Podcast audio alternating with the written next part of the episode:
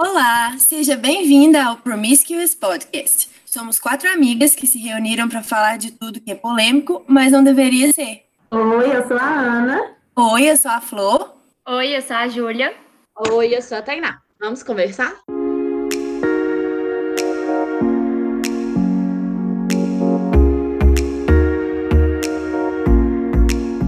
Dando seguimento na série sobre corpo, hoje vamos falar algo muito importante: a aceitação. E para deixar essa conversa ainda melhor, temos uma convidada, a Tamires Sturt. Muito obrigada pela sua participação, estamos muito felizes por recebê-la. Você pode se apresentar um pouquinho para nossos ouvintes? Claro, oi gente, meu nome é Tamires, eu sou aqui de Divinópolis, Minas Gerais, cidade das meninas também. Eu tenho 33 anos, sou professora na educação infantil na rede pública também, sou feminista, é, sou criadora de conteúdo no Instagram, sou companheira, sou amiga, sou filha, sou ainda não sou mãe, sou várias coisas, né? Eu acho que quando a gente se define assim, é importante que a gente não se limite à nossa profissão e a minha intenção é essa. Então, sou canceriana, sou sensível, enfim, acho que é um pouquinho isso. A gente ama uma canceriana por aqui, tá? Me tanto que a gente tem até duas. Três. Vai ser uma delícia o podcast de hoje, tô empolgada. Melhor ser. Bastante água aqui. gente, então vamos começar falando sobre os padrões de beleza. Qual que é o padrão de beleza vigente? quem que impõe esse padrão, de onde ele vem, como ele é decidido, tudo isso agora, não vamos nem esperar o Globo Repórter, não. O padrão, ele é eurocêntrico, eu estava até falando disso nos meus stories ontem. E o que, que isso quer dizer? O nosso referencial de beleza são pessoas magras, brancas, geralmente de olhos claros, de cabelos lisos. Esse é o padrão vigente hoje. Acho que é importante a gente pensar também que o padrão de beleza ele não é fixo, ele muda conforme a história, a cultura, né? E ele muda conforme a sociedade vai mudando também. Então esse padrão é o que tem que nos representa hoje, quer dizer, que não nos representa na verdade hoje, mas ele já foi diferente em algum tempo, né? Ele começa a tomar forma e a, a tomar força com a revolução industrial, a, a, as mulheres ocupando vários lugares de poder e espaços políticos, por assim dizer, fora do, daquele ambiente doméstico. Então, a sociedade que é patriarcal e já era naquele tempo precisa de alguma coisa que controle essas mulheres, ou que limite essas mulheres. E aí a, a indústria pensa no, no, padrão de beleza, né? Nessa, nessa, nessa outra forma de controlar as mulheres, já que a, o controle da sexualidade feminina já não funcionava mais, a gente já tinha pílula anticoncepcional e outras coisas, então começa-se a pensar numa outra forma de domínio da mulher. E aí que o padrão nasce. A indústria já não conseguia mais vender para as mulheres batedeira, liquidificador tudo isso, porque elas não queriam mais estar em casa, só em casa. Então, a indústria, o capitalismo cria né, outras demandas, outros produtos, e aí vem toda a indústria né, cosmética, carregando toda essa, essa indústria da beleza nas costas, né? Porque eu acho que ela é a maior responsável por manter o padrão como ele é, porque a indústria tem um, ela tem um interesse, né, em manter esse padrão. Então ele surge aí dessa necessidade que, que a sociedade patriarcal vê de controlar as mulheres que já não estão mais tão controladas assim. Quando a gente pega para analisar o capitalismo e essas mudanças que vão acontecendo, né, a mudança de padrão, eu, eu tenho reparado na minha bolha, né, social, que as mulheres agora têm diminuído o consumo por, por exemplo, maquiagem. Isso na minha bolha. E aí, eu, o que eu vi foi que simplesmente mudou o consumo da maquiagem para o skincare. Então agora que eu vou usar sem maquiagem, eu não posso ter ru eu não posso ter nenhuma linha de expressão. Eu não posso. É, eu tenho que diminuir meus poros, eu tenho que esfoliar minha pele, minha pele sempre, eu tenho que ter vários cremes para várias horas do dia. Então eu, eu acho tipo assim, é, a gente não fica livre nunca. Tipo assim, você escolhe uma outra opção, mas aí você é bombardeada da mesma forma, por outros produtos, mas da mesma forma. É, eu acho que o grande ponto e uma coisa que a gente precisa entender, porque é muito triste como a gente vê várias pessoas, várias mulheres estudando feminismo, se aprofundando no tema, colocando várias outras pautas em prática e às vezes deixando essa um pouco de lado porque acho que não é importante, porque é futilidade. Mas a gente tem que entender que o capitalismo, né, a indústria cria demandas, né? Então assim, Ela cria os problemas e aí ela mesma inventa a solução para a gente continuar comprando. E no caso das mulheres isso é maior, porque além de continuar comprando e gastando dinheiro, a gente continua muito controlada. Porque pensa bem, a gente fica o dia todo preocupado em fazer nem sei, eu não sei o que é skincare. Eu passo hidratante no meu rosto, é o máximo que eu faço, porque eu gosto. Mas aí você fica lá horas do seu dia fazendo aquilo, quanto tempo que você perde ali, que você poderia estar estudando, inclusive sobre, sobre feminismo, por exemplo, ou qualquer outro tema, né? De estar se especializando na sua área de, de formação ou qualquer outra coisa. Então, é preciso que a gente entenda que as demandas, elas são, elas são criadas, elas não existem de verdade. A própria celulite, ela é da década de 70 Antes disso, todo mundo podia ter celulite que era ok. Então, pensa que maravilha. Aí a indústria vê ali uma oportunidade. Olha, aquela bunda ali tá com os buraquinhos. Vou pensar numa. Vou falar que é um defeito e vou criar a solução para o defeito. Uhum. Exatamente. Então, eu acho que é bem isso, assim. Então, se ah, agora o legal é pele livre de maquiagem, mas então elas vão parar de consumir maquiagem, a gente precisa criar alguma outra coisa. E aí entra a skincare, por exemplo. E o que me parece muito, muito louco é que sempre o padrão novo ou essa demanda nova que exige é algo fora do que é natural. Então, pelos. Pelo é o que é natural numa mulher adulta, mas não, o mercado diz que temos que tirá-los. Ah, maquiagem. O normal é nós não usarmos maquiagem, né? O natural é não usarmos maquiagem, mas não, temos que usar para isso, isso e aquilo. Então, sempre há algo diferente do que a gente é. Então, o que nós somos por natureza não basta. Tem que, tem que existir algo para nos tornar bonitas. Faz muito sentido na minha cabeça. E também a, eu acho muito a briga da questão de envelhecer. Você nunca pode envelhecer. É, não é sempre o não pode ter nenhuma marca de expressão, você não pode ter nenhuma mancha, você sempre tem que se manter jovem, bonita, o cabelo sempre tem que estar pintado, não pode ter cabelo branco. A fixação por não envelhecer nunca, por, por manter a juventude, eu acho que isso alimenta muito esse padrão de beleza, assim, sabe? Que o bonito nunca é a pessoa mais velha, é sempre a jovem ali que tá na, com todos os hormônios a mil, com uma pele viçosa, com isso, isso e isso. Então, assim, com certeza.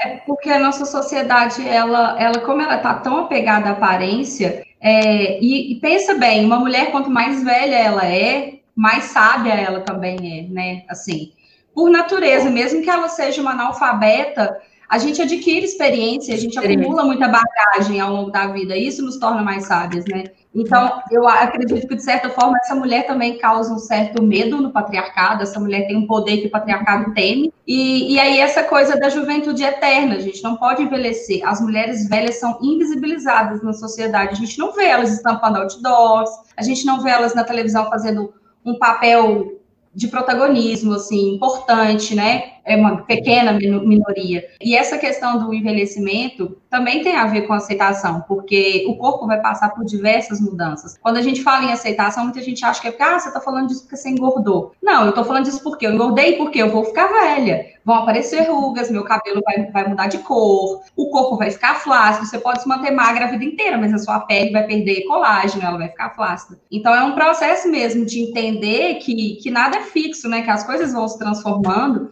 E a gente não deve obrigação para ninguém de ser jovem a vida inteira, muito pelo contrário. A gente precisa se permitir adquirir essas experiências e, e falar dos nossos saberes com, com poder mesmo, sabe? Sem medo de ah, é eu não sou jovem o suficiente. Ah, mas eu tenho um caralho de coisa para, né? Uma caralhada de coisa para ensinar e tal. Eu mesma tenho 33 anos, com 28 anos, eu não sabia metade das coisas que eu sei hoje. Inclusive, eu, eu acredito que nenhuma de vocês tem mais de 30. A vida depois dos 30 é maravilhosa. Porque, assim, também é uma coisa que contribuiu muito para o meu processo de, de crescimento, sabe? Porque é meio que, ah, gosta sim, ótimo, não gosta, paciência, sabe? Então, a mulher velha tem esse poder que eu acho que também causa muito medo né, na, na nossa sociedade, como ela se estrutura hoje, dessa forma patriarcal. É porque chega uma mulher em uma determinada idade que ela não se sente representada. Não. Elas não são protagonistas na, na, televisão, na revista, em lugar nenhum. Então, meio que ela se perde. Ela não consegue se encontrar mais. Ela não é avó ainda para ela se colocar naquele papel de, de avó, né? De, de uma mulher mais Tem velha. Cabelos brancos. É, e ela também não tá mais jovem. Eu, não, eu sou péssima com o nome de atriz que é que fez é, Legalmente Loira? Reese Witherspoon. Ela viu que no mercado da, que ela está inserida, que é no cinema, que chega, a mulher chega numa idade que ela não tem trabalho mais. Ela não encontra trabalho mais. O cinema meio que excluiu, tipo assim, mulheres dessa idade não existem. Enquanto você estiver muito mais velha, vocês voltam que vai ter um papel para vocês, mas por agora não vai ter. E aí ela abriu a produtora dela, que aí ela, ela geralmente está em todas as séries e filmes que ela fez. Por que será? Não, mas é óbvio. Né, mas aí ela convida mulheres é, que são mais ou menos. Ela não é velha, né, gente? Ela deve ter 50 anos, sei lá. E aí ela convida mulheres que são da faixa etária dela e tudo mais para participar dos filmes que são produzidos pela produtora dela. Ela eu, eu achei. Anos, ela é nova. Eu achei isso incrível. Tipo assim, ela viu um problema. Tipo, o problema é, é essa sociedade não não querem me enxergar, mas o mundo vai me enxergar de alguma forma. E aí ela. Eu acho que isso foi importante, não, tipo assim, pra, pelo menos para uma faixa etária se sentir representada nessa questão. Então, é, ainda falando sobre esse padrão de beleza, vocês já fizeram alguma loucura em nome desse padrão, em nome dessa beleza? E com loucura é um sentido amplo. Qualquer coisa que você tenha feito ou tenha pensado em fazer e que junto com esse pensamento veio um, ai, será que eu faço isso? Tô me sentindo meio exagerada, meio doida por fazer isso. Então, loucura no seu sentido. Vocês já fizeram alguma coisa? Eu já fiz. Eu já fiz uma dieta que eu não sei onde que eu. Gente, eu não sei de onde que saiu essa dieta, não. Mas ela era o seguinte: eu almoçava, aí normal, né? Eu não tomava café da manhã. Aí eu almoçava normal. Aí eu pedalava de manhã e fazia caminhada à tarde todos os dias. Então, duas atividades físicas por dia. Aí, quando eu chegava da, da caminhadinha da tarde, eu comia 11 bolachas água e sal e Meu um Deus. copo de suco Clyde. que específico. É, mas era isso todo dia. E à noite eu tomava aquela sopa de saquinho, sabe? Não. Horrorosas, que não tem gosto de nada, mesmo que eu beber água com sal quente. Aí, é, essas mesmo, Rono. As pessoas falam assim, nossa, mas dieta funciona assim? Ué, funciona. Você consegue passar 30 anos com essa dieta? Se você conseguir, Nunca. você vai se manter magra. Porque eu, nessa época, pesei 49 quilos. Eu não sou uma mulher muito baixa, eu tenho 1,65. Então, assim, eu tava esquelética mesmo. E para mim eu tava maravilhosa, né? Só que. Uhum. Como é que você mantém uma coisa dessa, gente, por muitos anos, ou por muitos meses que seja, né? Por pouco tempo. E assim que eu parei, lógico eu, que eu ganhei mais peso ainda do que eu tinha perdido, porque a, a coisa da dieta funciona exatamente assim. Se você perder 10 quilos, você vai engordar 12, porque o seu corpo ele precisa daquela reserva de gordura e ele entende que você está se privando, então ele precisa de um estoquezinho a mais para a próxima vez que você for passar fome. Então, vira uma bola de neve. Esse nicho de dieta, já fiquei muito sem comer. Nossa. Assim, dias passando sem comer, a base de água, chá. Quantos mil litros de chá eu já não tomei? E, Nossa, assim, eu também bebi muito chá verde.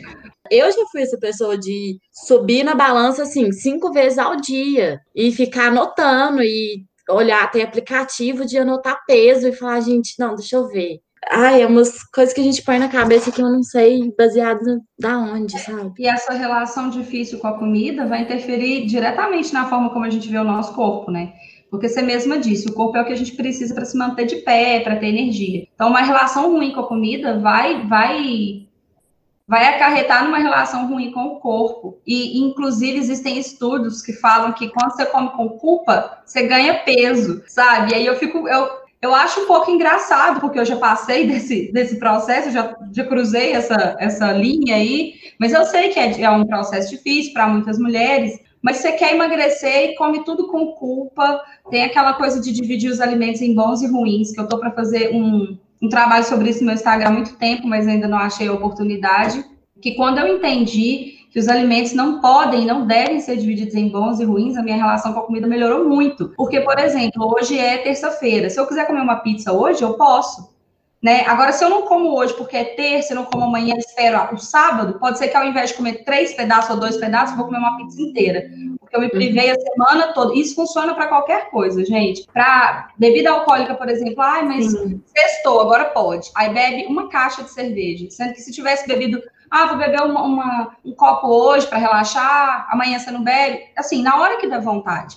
Essa coisa da alimentação intuitiva, mas que é um processo muito difícil depois que você se distancia dessa relação, né? Que foi o meu caso. Eu passei muito, muitos anos da minha vida demonizando a comida, então, para mim, ainda é um dos grandes desafios que eu enfrento essa relação saudável com a comida, de também não, não, não ficar nessa de punição e recompensa, sabe? Ai, tô triste, como o mundo. Ai, é, agora amanhã não vou comer nada porque ontem eu comi tudo. E fica sempre nessa aí de punição e recompensa, punição e recompensa. Não entende que comida, além de qualquer outra coisa, ela é uma expressão de cultura, né? O que eu como, eu tenho certeza que não é o que vocês comem na casa de vocês todos os dias. Cada família tem a sua organização alimentar própria. Eu acho que cada um tinha que procurar uma, uma alimentação. Eu, não, eu vou falar isso que é meu pensamento, mas se a pessoa não concordar também, é a vida dela que é procurar a, a sua alimentação que, que mais te deixa feliz. Então, se a pessoa é feliz comendo pizza, eu amo pizza. Eu me sinto feliz comendo pizza. Aí eu vou deixar de comer pizza? Não vou. Sinceramente, não vou. Voltando para o nosso assunto de aceitação do corpo, lógico que está totalmente conectada a nossa comida com os impactos gerados no nosso corpo. Mas eu acho que o que está acontecendo agora na sociedade é que nenhum padrão tá bom. Então, se a pessoa tá magra, a galera julga que tá magra demais. Se a pessoa engorda, são milhões de comentários, a pessoa sabe que engordou. Todo mundo tem espelho em casa, todo mundo se olha. Então, não precisa vir uma terceira pessoa te contar uma coisa que você já sabe. E às vezes você tá tudo bem com isso e vai levar esse comentário, né, como mais um na vida. E às vezes você não está bem com isso, isso acaba desestabilizando a pessoa ainda mais. Então, eu acho que, tipo assim, a sociedade nunca está satisfeita com nada. Você não pode seguir a sua linha, a sua dieta e ficar magra ou ficar musculosa, que vai ter alguém falando: "Nossa, você está musculosa demais. Agora você emagreceu demais." Bruna, eu vou te dar três nomes: Graciane Barbosa, Bruna Marquezine e Jojo Todinho. As três têm corpos completamente diferentes e as três são julgadas exatamente por uma ser muito forte, uma ser muito magra e outra ser muito gorda. E elas estão de elas, boa. E elas recebem uma, um número de comentários bem maior por ser pessoas públicas. Mas a gente não pode excluir os comentários que a gente recebe sutilmente durante todos os dias. Então é, é tipo assim, sua avó falando que você deu uma engordadinha, é sua mãe te oferecendo, né, vamos ali procurar um nutricionista, ou ai, vamos procurar uma academia. Eu detesto academia. Detesto com todas as minhas forças. E eu tentei ir por muitos anos, muitos anos. E aí, como eu já falei aqui anteriormente, eu sou amarrada na grana. Então eu ia, eu continuava a academia só porque eu paguei. Porque minha vontade era sair correndo, eu não gosto, eu detesto. Uma das minhas melhores amigas ama correr. E aí ela já tentou me explicar um milhão de vezes que correr dá um sentimento bom no final, que eu nunca senti. Eu não sinto esse sentimento bom, gente. Eu corro Eu não corro na rua olhando a paisagem, porque eu penso, o que eu penso quando eu começo é que se eu começar a correr, eu vou ter que voltar a distância. Aí eu já desisto. ah, então corre na esteira. Aí eu corro na esteira, eu não Nossa sinto. senhora! Igual eu não, né, é, eu não sinto, eu não sinto. Eu, eu me descobri no, na yoga e, e no Pilates, que é, são coisas que eu, que eu gosto. Mas esse lance de ficar suada, gente, na academia, sentando nos aparelhos que outras pessoas sentaram, não é uma coisa prazerosa. Eu entendo que pode ser para alguns, né? Com certeza deve ser, porque o lugar tá cheio. Mas para mim, e eu sempre senti essa pressão de que tinha que ir para academia. Eu tinha que ir. Eu fui pensando assim, por que, que eu tenho que ir? Antes era porque eu não aceitava minhas pernas. Eu achava que minhas pernas eram muito finas e que eu tinha que fazer leg press para sempre o negócio aumentar. Depois eu, eu descobri que eu posso fazer o que for, que elas não vão aumentar do jeito que eu achei que elas iriam aumentar. Então eu simplesmente parei. Estou totalmente satisfeita. Não quero que nada se altere nelas. Tá ótimo. Elas estão me levando para tudo quanto é de lugar. Preciso melhorar meu, meu condicionamento físico, porque eu reclamo até chegar no lugar. Mas elas me levam. Pois eu acho que o grande problema da academia é justamente esse. Está cheio de gente, mas pouquíssimas pessoas estão lá por prazer, pode ter certeza. Uhum, eu, ano passado, comecei a fazer funcional com uma amiga minha. Eu queria fazer alguma atividade junto com ela para a gente passar tempo junto, e ela sugeriu que fosse o funcional. Eu achei que eu ia odiar, e no final eu até gostei. Que é aqueles que, sabe, né? Crossfit, não, é aqueles uhum. que é meia horinha também gostava, porque era bem rápido. É, aqueles circuitos. Eu adorava, assim, eu achava o máximo. Aí um dia eu tava lá, assim, é, sentada esperando a minha vez. E o, o cara da academia lá, o instrutor, chegou e falou assim: Amigo, você emagreceu, você percebeu? Eu falei assim: não, não percebi. Ele, nossa, mas e suas roupas? Você não sentiu nada tá largo, alguma coisa assim? Eu, não, não, não. Ele falou assim, mas como é que tá a sua, alimentação? Eu, normal. Ele, mas normal como? Eu, é, gente, normal, arroz, feijão, carne, tomate, normal, todo mundo com pão, leite, tem coisas normais. Ele, ah, mas você não tá fazendo é, nenhuma dieta? Não, eu falei, não. Ele, ah, mas você tá sentindo alguma melhora no seu condicionamento, na sua flexibilidade? Eu falei, olha, isso devia ter sido a primeira coisa que você, você tinha que ter perguntado. Porque essa é a função do exercício físico. Melhorar condicionamento físico, sensação de prazer, flexibilidade, disposição. É para isso que eu tava lá, não era para emagrecer. Né? Amor ao seu corpo e não ódio, né? Exatamente, ele fez todas as perguntas erradas, assim. Então a gente vê que não só as pessoas que estão na academia, mas os próprios instrutores, os educadores físicos ainda têm essa ideia. Na verdade, eu acho que eles sabem, né? Que os benefícios são mais, né, são bem maiores do que o seu corpo. Mas é porque isso é o que vende, né? Porque a galera está procurando é emagrecer, ficar sarada e essas coisas aí. Então, assim, é, as pessoas vão para academia ou para qualquer outro exercício pelos motivos errados, muitas vezes, né? Isso é muito triste. E às vezes até sem conhecer o limite do corpo, né? Essas questões de crossfit e tudo mais, ah, assim. Eu acho que é legal se a pessoa tem um condicionamento, se ela quer fazer, faz aquilo ali por prazer e tudo mais. Mas a quantidade de lesão que o esforço extremo do corpo traz é absurdo, só para você atingir um padrão ou estar inserido em um meio, ser aceito pelo, pela sociedade, pelo meio e tudo mais. Talvez eu quero te fazer uma pergunta. No seu processo de aceitação, qual foi assim a primeira coisa que você aceitou no seu corpo? Como, como começou o seu processo? Eu acho que mesmo sem eu saber, a primeira coisa foi o meu cabelo.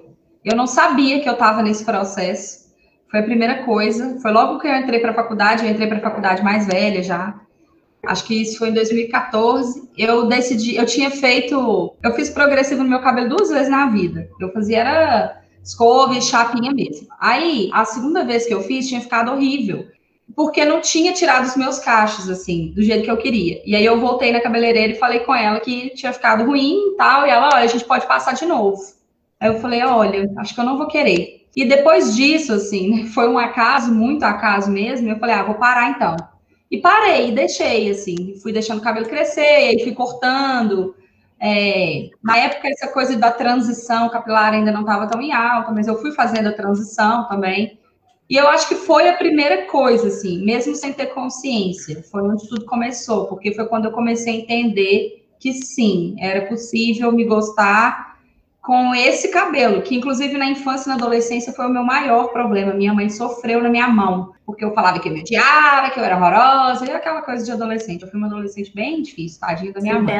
Bem. então, assim, foi o primeiro, assim, mesmo sem ter consciência. Foi a primeira coisa que eu, que eu aceitei. E aí as outras coisas foram vindo aos poucos, assim. Eu tive um relacionamento muito abusivo antes de, de, de estar com esse companheiro que eu tô hoje há mais de três anos. Eu vivi um relacionamento muito abusivo. Eu lembro que teve um dia que a gente estava terminando aquelas, aqueles relacionamentos com macho escroto, termina, volta, termina, volta. O cara não sabe se quer, você fica igual a cachorro ali do lado esperando ele querer. Aquela coisa toda. E aí um dia, num desses términos, a gente se, se reencontrou e falou assim: Nossa, o término te fez muito bem, você está mais magra. Eu falei, gente, que absurdo, né? E eu, aquilo mexeu muito comigo mesmo sem eu saber, ficou na minha cabeça, sabe? E aí, Valorização do sofrimento, né? Exatamente. Coisa absurda.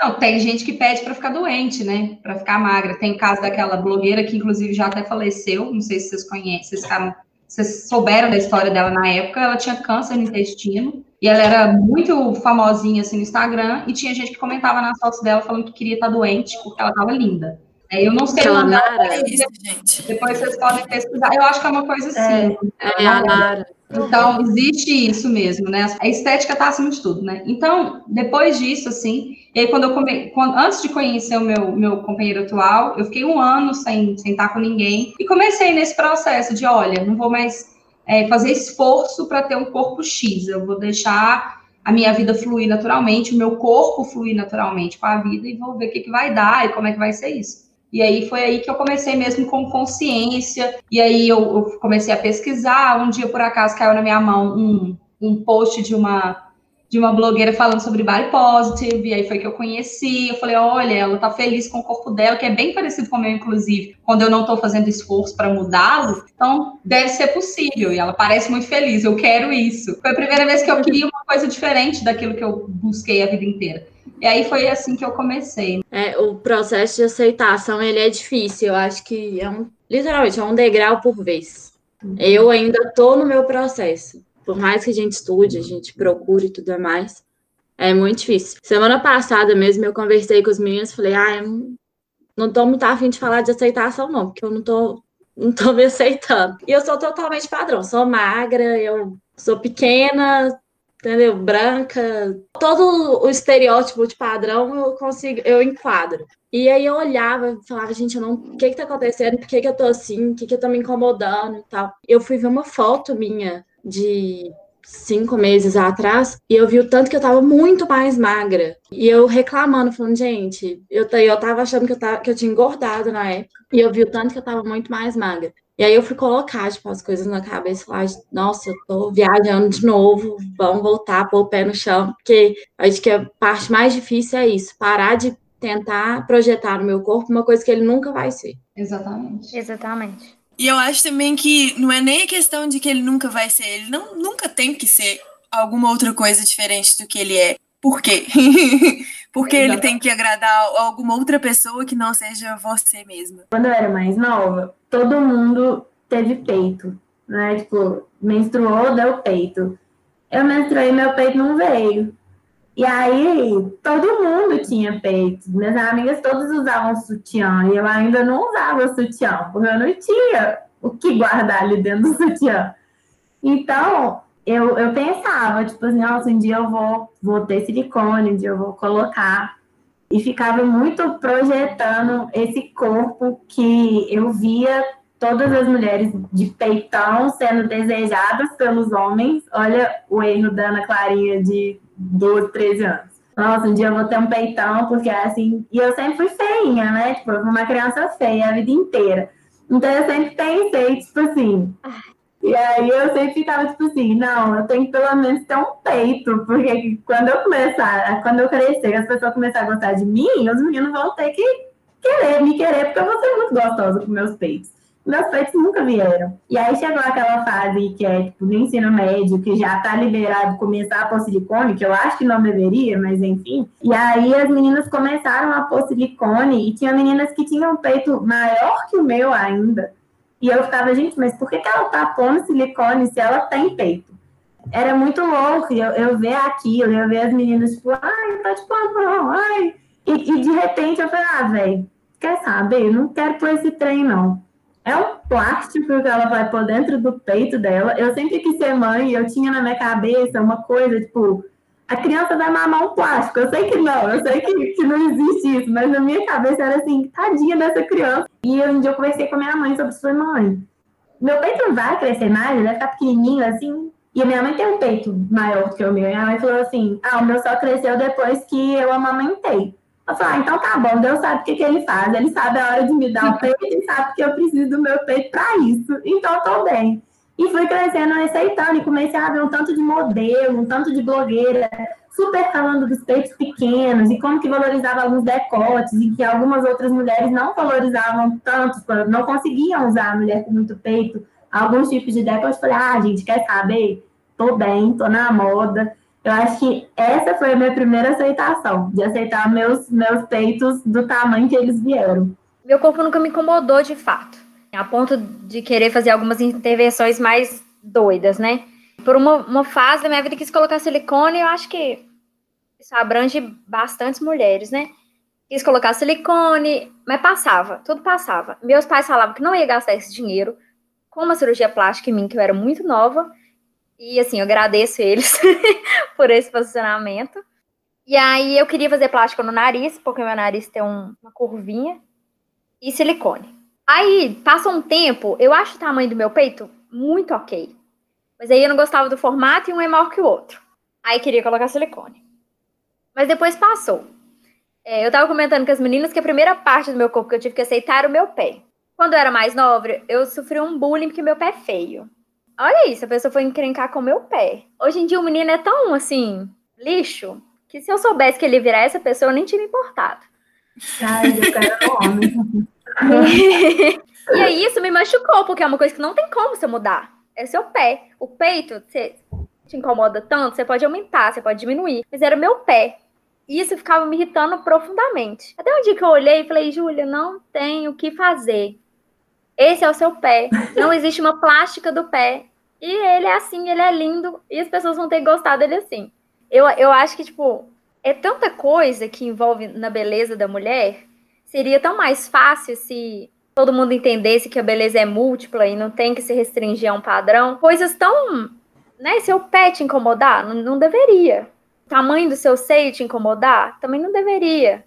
Porque eu acho que se a pessoa parar para pensar, eu acho que sim, tem pessoas que elas vão fazer algum procedimento e vão se sentir melhor e vão ter, aumentar a autoestima, mas eu acho que todo mundo tinha que refletir se isso que ela quer mudar é porque as, nas outras pessoas são diferentes e essas partes do seu corpo não estão batendo com o padrão, ou se é uma coisa que realmente te incomoda. Porque eu acho, é, entrando em, em outro assunto, que igual essa parte de botox, preenchimento, e tudo mais.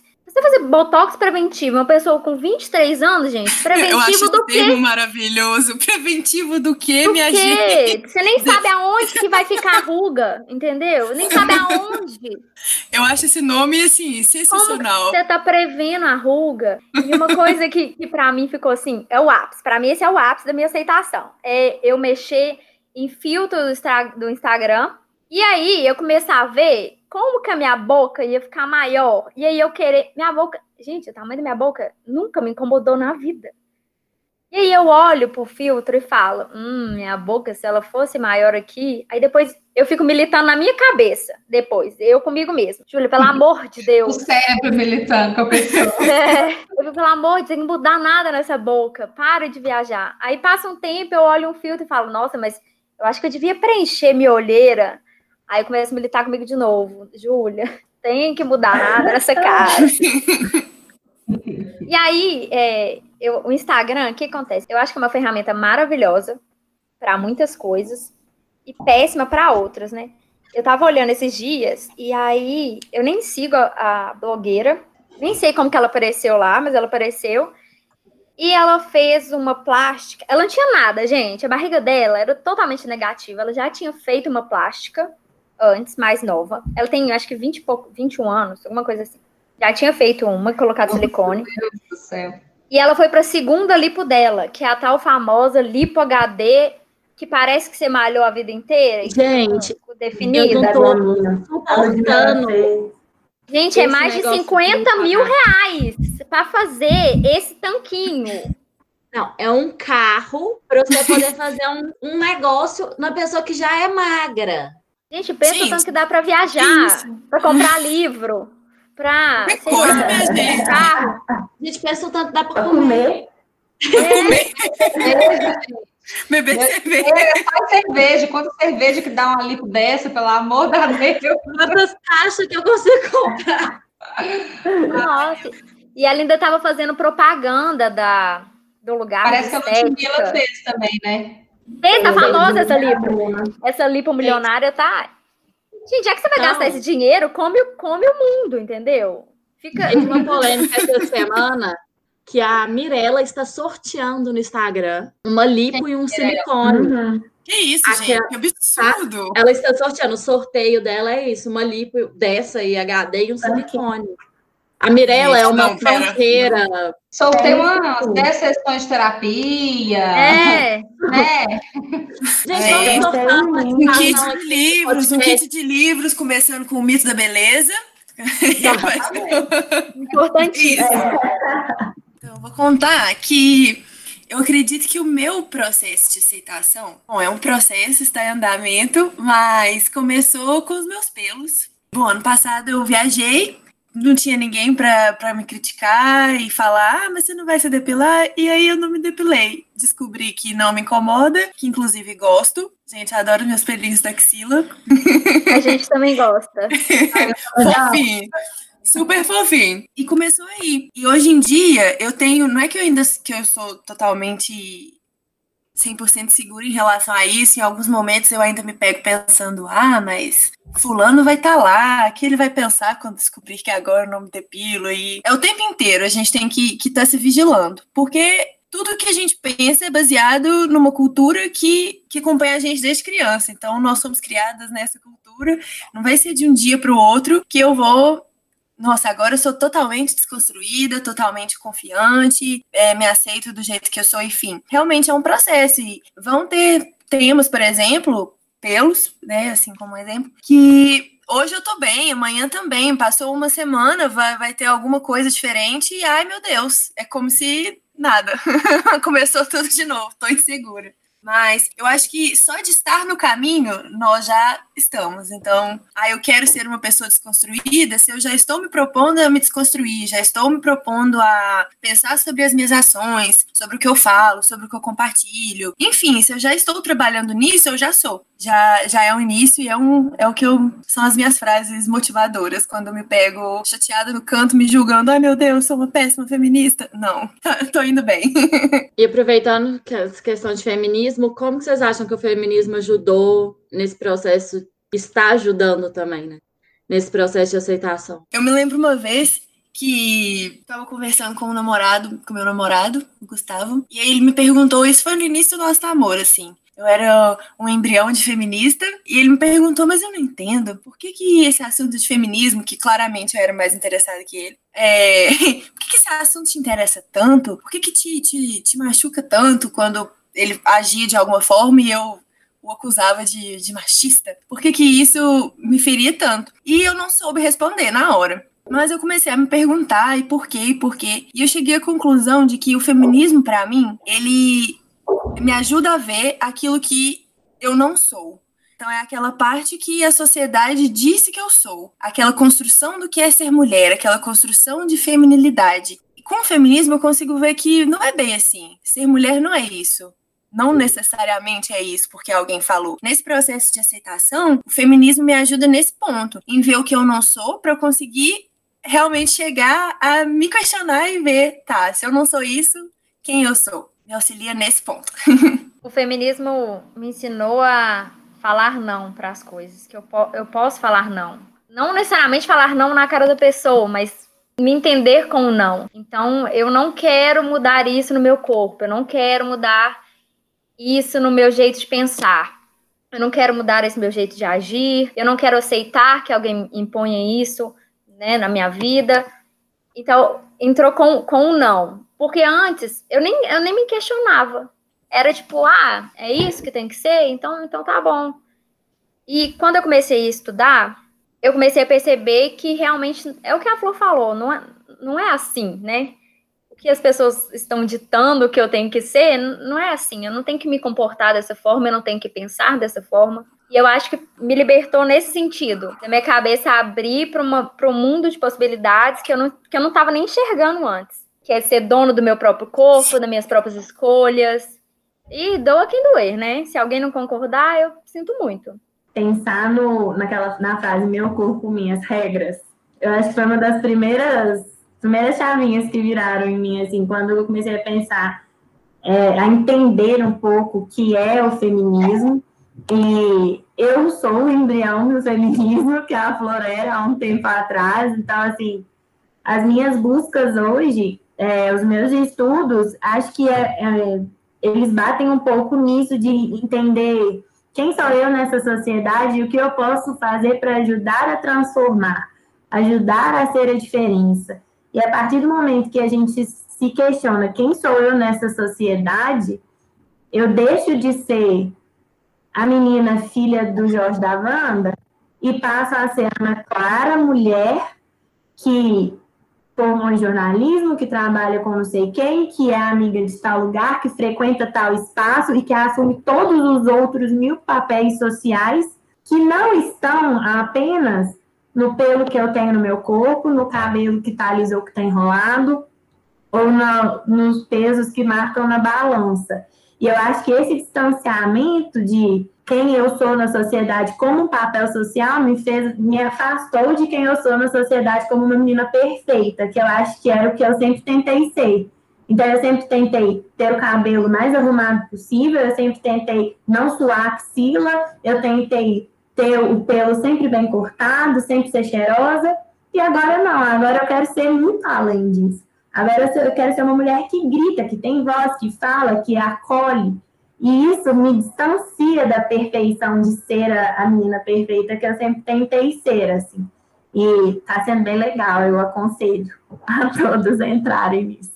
Então, eu acho que tudo isso que vocês disseram resume bem o que é para mim também. Quando eu percebi que eu podia ser o que eu quisesse de fato, é lógico que considerando a minha realidade material, que é muito diferente da realidade de uma mulher preta, periférica, lógico, fazendo esse recorte, mas eu, enquanto Tamires, tenho possibilidades de ser aquilo que eu quero, né? Não estou dizendo que as mulheres pretas não podem ser o que elas quiserem, mas a gente entendendo que as realidades são diferentes e, e que algumas coisas não são não são tão fáceis assim, não é só internalizar que pronto, né, se resolve. Inclusive, o feminismo serve também para que a gente entenda que outras mulheres precisam de nós, né? A gente precisa mesmo se movimentar para que essas estruturas, inclusive, as tirem desse lugar de, de marginalizadas e tudo mais. É, mas é bem isso, assim, essa coisa de eu faço o que eu quero, quando eu quero, como eu quero.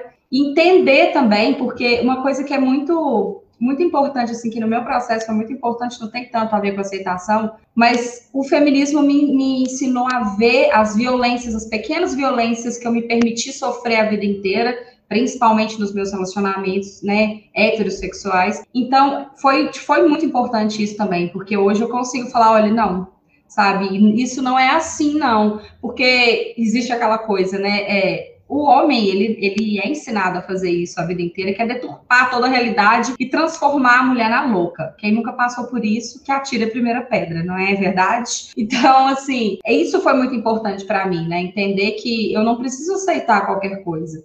Eu, eu aceito aquilo que eu mereço, né? Nada menos do que eu mereço. Eu mereço muita coisa. Então, foi importante para isso. E no meu processo de aceitação também, porque quando eu entendi, eu acho que o grande ponto para uma mulher conseguir se aceitar e conseguir se libertar dessas amarras é, do padrão de beleza, da indústria, da magreza, é entender que isso é, é, um, é um engenho, assim, né? É uma, é uma coisa feita para funcionar dessa forma, é feita para, pelo patriarcado para nos controlar, né? Eu não depilar o meu pelo não é só deixar o pelo ali, não, tem um significado muito maior. Significa que eu não aceito mais que você diga se eu posso ou não ter pelos. Eu posso não querer ter, inclusive. É essa que é a grande sacada, né? Eu até comentei lá quando vocês fizeram a postagem do sobre os pelos, que para mim foi bem isso, assim, ah, eu quero ficar um mês sem tirar os meus pelos, mas quando eu decidi tirar também, eu tiro. Mas não tem que ser de 15 em 15 dias na moça que vai passar a cera quente na minha virilha, que ninguém merece isso, né? Então, assim, eu acho que é bem essa, é sobre essa liberdade de poder escolher, que isso nos é retirado o tempo todo, né? O tempo todo tem alguém fazendo escolhas por nós. Você vai casar, ter filho, essa profissão aqui pode, essa daqui não. Então, eu acho que é bem sobre, sobre essa liberdade de poder escolher, inclusive isso tem, isso tem a ver com o meu corpo. Eu posso escolher ser saradona lá, mas eu posso escolher ter o meu corpo natural, do jeito que ele é, ganhando peso, perdendo peso no processo natural, que é o que eu faço.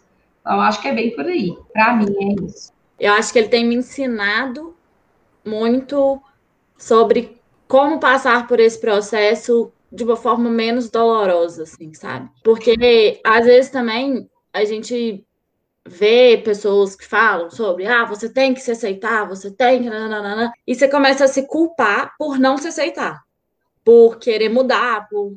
É, esse, isso também é uma coisa muito difícil. E eu acho que o feminismo está me ajudando nessa parte de saber que eu te, sim, eu devo me aceitar, mas não que eu tenho e que eu tenho que achar meu corpo lindo, perfeito e maravilhoso de imediato, mas que eu posso aprender com aquilo, eu posso ver pessoas que estudam, que falam, que viveram e tem muito a, a ensinar. E eu acho que isso é assim, na minha experiência, está sendo o principal.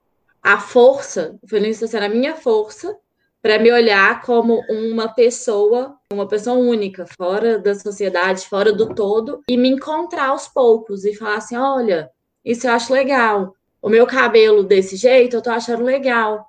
Ah, não, isso eu não gosto. Quero minha unha grande. Ah, não, gosto da minha unha curta.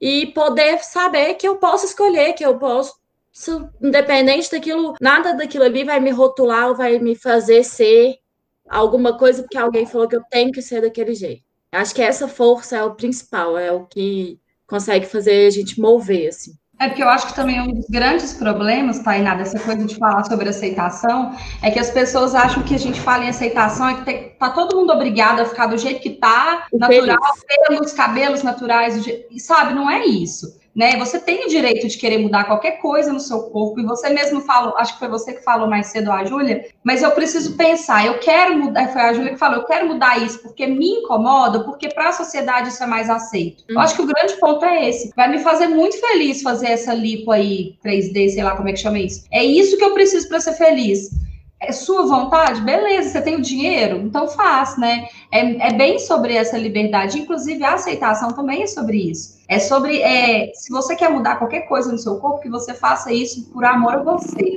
Não porque você se odeia e quer se encaixar num padrão, né? Eu acho que essa é a grande sacada. Ontem mesmo eu recebi uma mensagem de uma moça desesperada, me ajuda, pelo amor de Deus, que eu, eu não sei mais o que eu faço para gostar de mim. Eu falei para ela que era um processo, né? É um processo e que se você quer mudar qualquer coisa, que seja pelos motivos certos. Que você tenha liberdade de escolher, não seja porque seu marido falou que você está gorda, por exemplo. Né? Acho que a grande sacada é justamente essa. O feminismo é isso. É, é, nos devolver o nosso poder de escolher as coisas, porque ele nos foi tirado, né? Inclusive, eu sempre falo muito que essa coisa do próprio parto, assim, que já é uma coisa bem mais tem a ver com outras questões que eu acredito e tal, é uma forma que o, que o, que o machismo, que o patriarcado também encontrou de nos tirar poder sobre o próprio corpo. Porque agora nenhuma mulher acha que consegue parir mais, aí todo mundo tem que fazer cesárea, né? Deita lá, abre as pernas e o cara tira o filho da sua barriga. Eu imagino que deve ser uma coisa muito poderosa, você conseguir pôr uma vida no mundo com a, a força do seu corpo. E isso também deve devolver um poder, né, para o seu corpo muito maravilhoso. E é essa coisa de poder escolher. Eu quero, né, que meu filho nasça assim. Eu não preciso que ele nasça assim porque eu acho que eu sou fraca e não vou conseguir parir. É uma escolha que eu tive. E a gente sabe que essa escolha ela não é, ela não é ofertada principalmente para as mulheres pobres, periféricas. Então acho que o ponto principal assim é liberdade de poder escolher eu fiquei marcada com uma, uma frase, uma, uma frase não, uma palavra que a, que a Tainá falou, que é isso de sermos únicos. O que, que um padrão faz? Padroniza, ou seja, coloca todo mundo como iguais. Quero que todos sejam parecidos o máximo possível e que não tenha diversidade. E isso me assusta um pouco, porque eu acho que o que nos torna humanos, não o que nos torna, mas uma das magias de, de sermos humanos é justamente que, embora sejamos todos humanos, nós somos diferentes. E essa diferença, essa possibilidade de ninguém ser igual a ninguém, é que nos torna fantásticos e especiais. E quando a gente quer entrar num padrão que, na maioria das vezes, né, na maior parte dos casos, sequer faz sentido pra gente, é que a gente perde essa personalidade, essa individualidade que é tão especial e essencial. Verdade, concordo. A Flor, como sempre, trazendo assim, né? Uma pérola. Afinal, a Florência ela tira uma pérola, assim, ó. Mas acho que é tudo essa, isso. Essa é a minha função no grupo.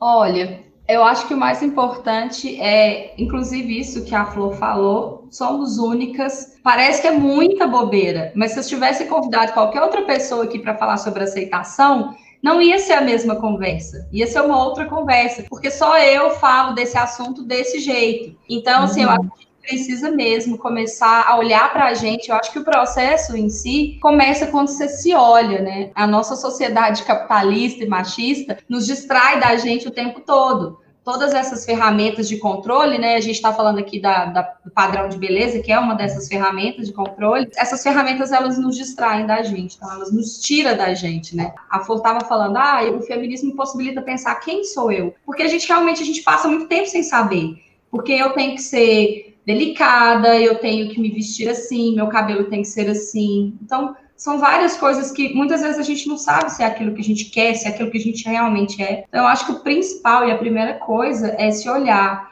e no sentido objetivo e subjetivo, né? Se olhar para dentro mesmo, tentar se conhecer e olhar para o espelho, sabe? Assim, eu sempre falo muito isso. Lá no Instagram eu falo quase que em todas as postagens, eu sempre falo com, com todas as mulheres que me procuram, porque para mim foi uma coisa que, que mudou totalmente a minha relação com o meu corpo, foi olhar para o espelho. As mulheres, gente, elas não conhecem o próprio órgão é, sexual, não conhecem a própria genitália, isso é muito sério, né? Então a gente precisa se olhar, a gente precisa olhar para o espelho e quanto mais a gente se olha, essa coisa da prática mesmo de olhar para o espelho, foi o que funcionou para mim, uma das coisas, né? Eu parei de buscar no reflexo aquela outra mulher que eu passei muito tempo querendo ser e comecei a ver o meu corpo. A minha imagem, né? Ah, aquela é a Tamires, então a bunda dela é desse jeito, a perna dela é essa. E esse processo foi muito importante. É muito difícil no início, porque eu vivi por muito tempo um, um, uma disformia de imagem, porque eu não sabia quem era a Tamires do espelho, quem era a Tamires de verdade, quem era a Tamires que eu queria ser, e virou uma bagunça. Eu devia ter procurado ajuda psicológica, mas eu nem sabia que eu estava passando por esse problema. Então, eu acho que o mais importante é isso, assim, esse olhar de todas as formas possíveis, tentar se conhecer, fazer coisas que a gente gosta, mesmo aquela coisa que você acha que não é legal, que alguém vai achar esquisito. Eu, por exemplo, gosto muito de dançar, assim, e eu danço do meu jeito, né? Não sou uma exímia bailarina, mas o Lucas sempre fala que eu danço muito bem, mas ele me ama, então se pode ter algum. mas assim, eu amo, então tentar resgatar essas coisas que a gente gosta de fazer, para a gente tentar se encontrar também, né? Porque acho que é só assim que é possível fazer esse processo de, de aceitação, de gostar de si. Porque como é que eu vou gostar de uma coisa que eu nem sei quem é, que, que é, uma pessoa que eu nem sei como é? Fica difícil, né? Então, eu acho que para quem estiver ouvindo, se olhe bastante, de todas as formas, olhe para dentro, a meditar, a fazer as coisas que você gosta, conversar com as com pessoas que vão te ouvir com respeito, que não vão te julgar, né? Que isso também é muito importante. E contar com a gente, que está aqui hoje, inclusive, para ajudar quem precisa, né? Sim! Com certeza, estamos sempre abertas. Bom, por hoje ficamos por aqui. Agradecemos a Tamires por ter compartilhado suas experiências com a gente. Volte sempre que quiser, foi um prazer. Obrigada, meninas. Eu amei participar. Foi um prazer conhecer vocês podem me chamar de novo que eu quero voltar. Foi ótimo, maravilhoso. Vocês são umas deusas maravilhosas, amei. ah, Tudo recíproco. Agradecemos também a você que participou desse bate-papo por aí. Esse tema é longo e temos certeza que você também tem algo para nos contar. Sinta-se à vontade para dividir todas as suas experiências, dúvidas e inseguranças lá no nosso Instagram, arroba Podcast. Um grande beijo das suas amigas e até a próxima!